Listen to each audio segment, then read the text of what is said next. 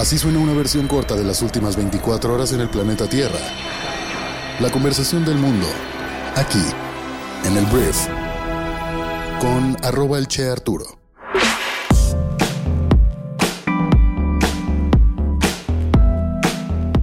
Muy buenos días, bienvenidas, bienvenidos a esto que es el brief para este miércoles 18 de octubre. Yo soy Arturo Salazar, soy tu anfitrión y uno de los fundadores de Briefy y en este podcast vas a informarte con un resumen de las noticias que debes conocer el día de hoy para ser una persona bien informada. Muchísimas gracias por estar aquí, vamos a comenzar con esto que es el brief. Arranquemos hablando de México y tenemos que hablar primero del Poder Judicial de nuestro país, porque policías antimotines de la Ciudad de México replegaron a empleados precisamente del Poder Judicial en Periférico Sur, Periférico Oriente e Insurgentes Sur en la capital del país. En todo este zafarrancho, al menos tres trabajadores administrativos de juzgados federales reportaron contusiones que no ameritaron hospitalización. Los hechos violentos ocurrieron luego de que los trabajadores cerraron Periférico Sur en el marco de las jornadas de protesta contra la extinción de fideicomisos del Poder Judicial de la Federación. Ante el caos vehicular, policías con equipo antimotín encapsularon a los manifestantes, y después de empujones y manotazos sucedió un enfrentamiento a golpes en una de las zonas de la protesta. Al final los manifestantes fueron obligados a desalojar los carriles de esa avenida y hubo otros enfrentamientos y eso es lo que está ocurriendo. Todo este desmadre es porque el Poder Judicial perderá al parecer, según los diputados de Morena, sus fideicomisos y estos señores y señoras hablan de que serán afectados sus derechos, sus pensiones y otros temas que tienen que ver con el dinero que está por ahí.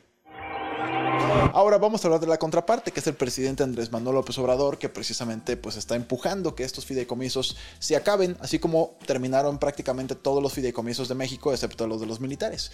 Pero mira, AMLO ayer descalificó las protestas de los trabajadores del Poder Judicial, a quienes acusó de no trabajar y de dejarse manipular por líderes sindicales, charros y privilegiados.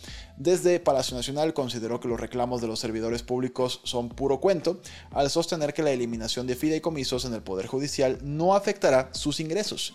Y AMLO pues empezó a echar bromitas así como diciendo, pues dicen que van a hacer un paro, o sea, pues si se van de vacaciones no sé cuánto tiempo, si no trabajan, o sea, se tardan, pues el paro para qué, ¿sabes? Entonces, AMLO dijo que pues hay miles de personas que llevan 10 años sin sentencia y pues básicamente les achaca que cómo van a hacer una huelga eh, de no trabajar, pues si dicen que nunca trabajan, es lo que dice AMLO.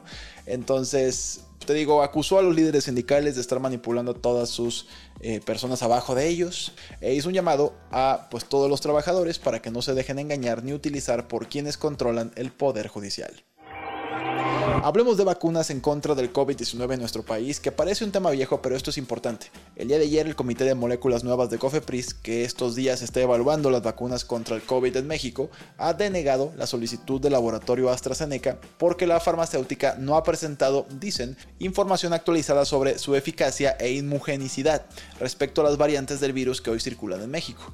La Comisión contra Riesgos Sanitarios también solicita información más detallada sobre su farmacovigilancia en este país, principalmente sobre eventos específicos adversos. Consideran además que el laboratorio no ha dado una respuesta convincente sobre el beneficio que esta vacuna puede tener en poblaciones vulnerables por inmunodeficiencias. Ahora, por si tú te pusiste AstraZeneca. Cofepris no duda en ningún momento de la seguridad de la vacuna con la que millones de mexicanos se vacunaron en nuestro país y recalca que la farmacéutica podrá, aportando la información solicitada, presentar de nuevo su registro sanitario para entrar al mercado de vacunas. Ahora que México pues está inmerso en una nueva ronda de inmunizaciones. Entonces, pues obviamente AstraZeneca quiere vender, pero el gobierno mexicano pues quiere más pruebas para poder pues realmente dejar que esta vacuna se aplique en nuestro país. En un tema curioso que quiero comentarte, ayer el gobierno de la Ciudad de México pues propuso que el Zócalo sea totalmente peatonal y así despedirse de su tránsito vehicular. Este fin de semana el jefe de gobierno de la Ciudad de México, Martí Batres, presentó la propuesta Camina tu Zócalo, peatonalización de la Plaza de la Constitución, como parte del paquete de propuestas presentadas en el quinto informe de gobierno de la administración capitalina.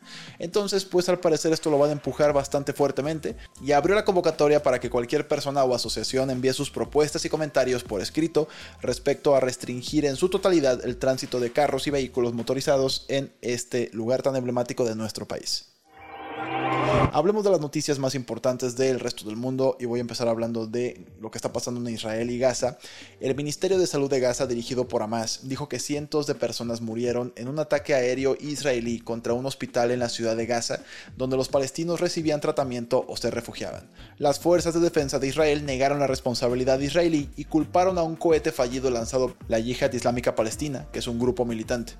Mahmoud Abbas, presidente de la Autoridad Palestina en Cisjordania, declaró tres días de luto. Esto es una tragedia gigantesca gigantesca. Más de 500 personas, muchas de ellas inocentes, murieron en este ataque a cohetes. O sea, no es un tema de balas, es cohetes. Entonces, mientras esto sucedía, el ministro de Asuntos Exteriores de Jordania dijo que cancelaría la cumbre cuatripartita a la que Joe Biden debía asistir este miércoles en Amán, que es la capital. El anuncio se produjo cuando Biden partió de Washington DC hacia Israel. Y horas antes, Abbas se había retirado de la reunión tras una explosión mortal precisamente en este hospital de Gaza. Entonces, esta reunión se cancela también Joe Biden cancela toda la participación y te digo, esto es algo que es una crisis internacional, ya lo era, pero esto de verdad, ya estamos hablando de crímenes de guerra. Hablemos ahora de Estados Unidos porque Jim Jordan perdió una votación en la Cámara de Representantes de Estados Unidos para convertirse en presidente de la Cámara. 20 republicanos y los 212 demócratas retiraron su apoyo, dejando al congresista republicano de línea dura con 200 votos y bueno, necesitaba 217 para hacerse con el puesto, que este puesto ha estado vacante desde el pasado 3 de octubre cuando el republicano Kevin McCarthy fue derrocado. Vladimir Putin, presidente de Rusia, se reunió ayer con Xi Jinping, su homólogo chino, en una cumbre en Beijing que conmemora el décimo aniversario de la iniciativa de la Franja y la Ruta. Es el segundo viaje de Putin al extranjero desde que la Corte Penal Internacional emitió una orden de arresto contra presuntos crímenes de guerra en Ucrania, y Vladimir Putin también mantuvo conversaciones con los líderes de Hungría y Vietnam y se espera que se reúna con los líderes de Mongolia y de Tailandia. Hay un fenómeno súper interesante que se llama la fonflación, que es como fond de diversión, inflación de aumento de precios. Y bueno, la fonflación al parecer ha llegado y el costo de la diversión está en ascenso. En 2023, conciertos, eventos deportivos y parques temáticos han visto un aumento sorprendente en sus precios. Y bueno, un ejemplo bastante llamativo, el ticket promedio para el Eras Tour de Taylor Swift es de 254 dólares. Debido a este fenómeno, el 60% de los estadounidenses ha reducido gastos en entretenimiento en vivo, y a pesar de ello se prevé que gasten 95 mil millones de dólares en entradas este año, que es un 23% más que en 2022. Las redes sociales y la globalización musical están impulsando la demanda y los precios, y además parques como Disney han encontrado formas de maximizar ingresos, lo que sumado al costo de alimentos y recuerdos, pues ha desencantado a muchos. ¿Cuál es la moraleja? Mientras el entretenimiento se vuelve más caro, el valor real sigue siendo el tiempo de calidad con seres queridos. Y si quieres conocer más de esta información y de este análisis que está súper interesante, si estás en la industria o te interesa, está disponible en Briefy, en la sección de Insights, ahí puedes encontrarlo. Si aún no estás suscrito o suscrita a Briefy, puedes probar nuestra plataforma totalmente gratis y acceder a este artículo y a todo nuestro contenido, cuya intención es ayudarte a prepararte para ser un gran líder de negocios en 15 minutos al día. Siguiente tema, voy a hablar ahora de Ucrania, porque el país utilizó por primera vez poderosas armas estadounidenses. Las fuerzas ucranianas atacaron ayer dos bases aéreas en territorio controlado por Rusia con potentes misiles de largo alcance suministrados precisamente por los gringos, fue lo que dijeron funcionarios estadounidenses. Los misiles fueron uno de los últimos sistemas de armas importantes que Kiev había solicitado a Estados Unidos el partido gobernante nacionalista de Polonia perdió el poder. Los opositores del partido de derecha Ley y Justicia de Polonia obtuvieron una clara mayoría de escaños en el Parlamento en una elección general crucial celebrada durante el fin de semana, según los resultados publicados el día de ayer. La victoria abrió la puerta a un alejamiento potencialmente drástico de las políticas fundamentalmente conservadoras de Polonia en el país y de su papel en el extranjero como faro para los grupos y políticos de derecha opuestos a los valores democráticos liberales. En India, la Corte Suprema del país rechazó una petición para legalizar el matrimonio entre personas del mismo sexo. En China, Estados Unidos anunció límites adicionales a las ventas de semiconductores avanzados por parte de empresas estadounidenses con la intención de restringir el progreso de China en supercomputación e inteligencia artificial. En Hollywood, un gran jurado considerará si vuelve a presentar cargos contra el actor Alec Baldwin por la muerte a tiros de una directora de fotografía en el set de la película Rust en 2021. Hablando de Checo Pérez, el piloto mexicano de la Fórmula 1, Eh, al parecer se niega desde Red Bull un ultimátum a que Checo tenga que lograr ciertos resultados para continuar en el equipo. Al parecer, eh, pues Red Bull está como muy muy interesado en el hecho de poder conseguir por primera vez en su historia el 1-2 en el campeonato de pilotos. Y ante los últimos resultados de Checo que no le ha ido tan bien, pues estaba cuestionándose, estaba el rumor de que pues Checo podría salir al final del año. Ayer se desmiente por parte de diferentes personas dentro de la organización que Checo pues tiene contrato hasta 2024, que no están cerrados a cambios, pero después de que terminen los contratos. Voy a hablar de la cantante Britney Spears, este icono internacional, que mira, ayer ya empezamos a recibir un poquito, un pequeño preview de sus tan esperadas memorias.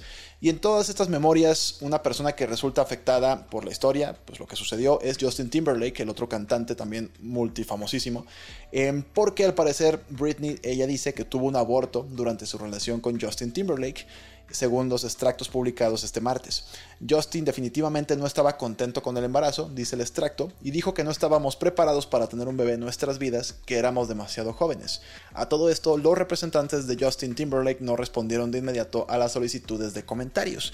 Y bueno, fue una relación bastante sonada, de hecho, pero digo, ¿cuál es el escándalo en todo esto? Pues todas las personas que condenan abiertamente el aborto, pues por supuesto están ahorita metiéndole bastante calor al cantante Justin Timberlake. Muchísimas gracias por haber estado aquí. Esta fue la conversación del mundo para este miércoles. Espero te genere mucho valor y grandes conversaciones. Gracias por compartir el brief con tus amigos y familiares y nos escuchamos mañana en la siguiente edición de esto que es el brief. Yo soy Arturo. Adiós.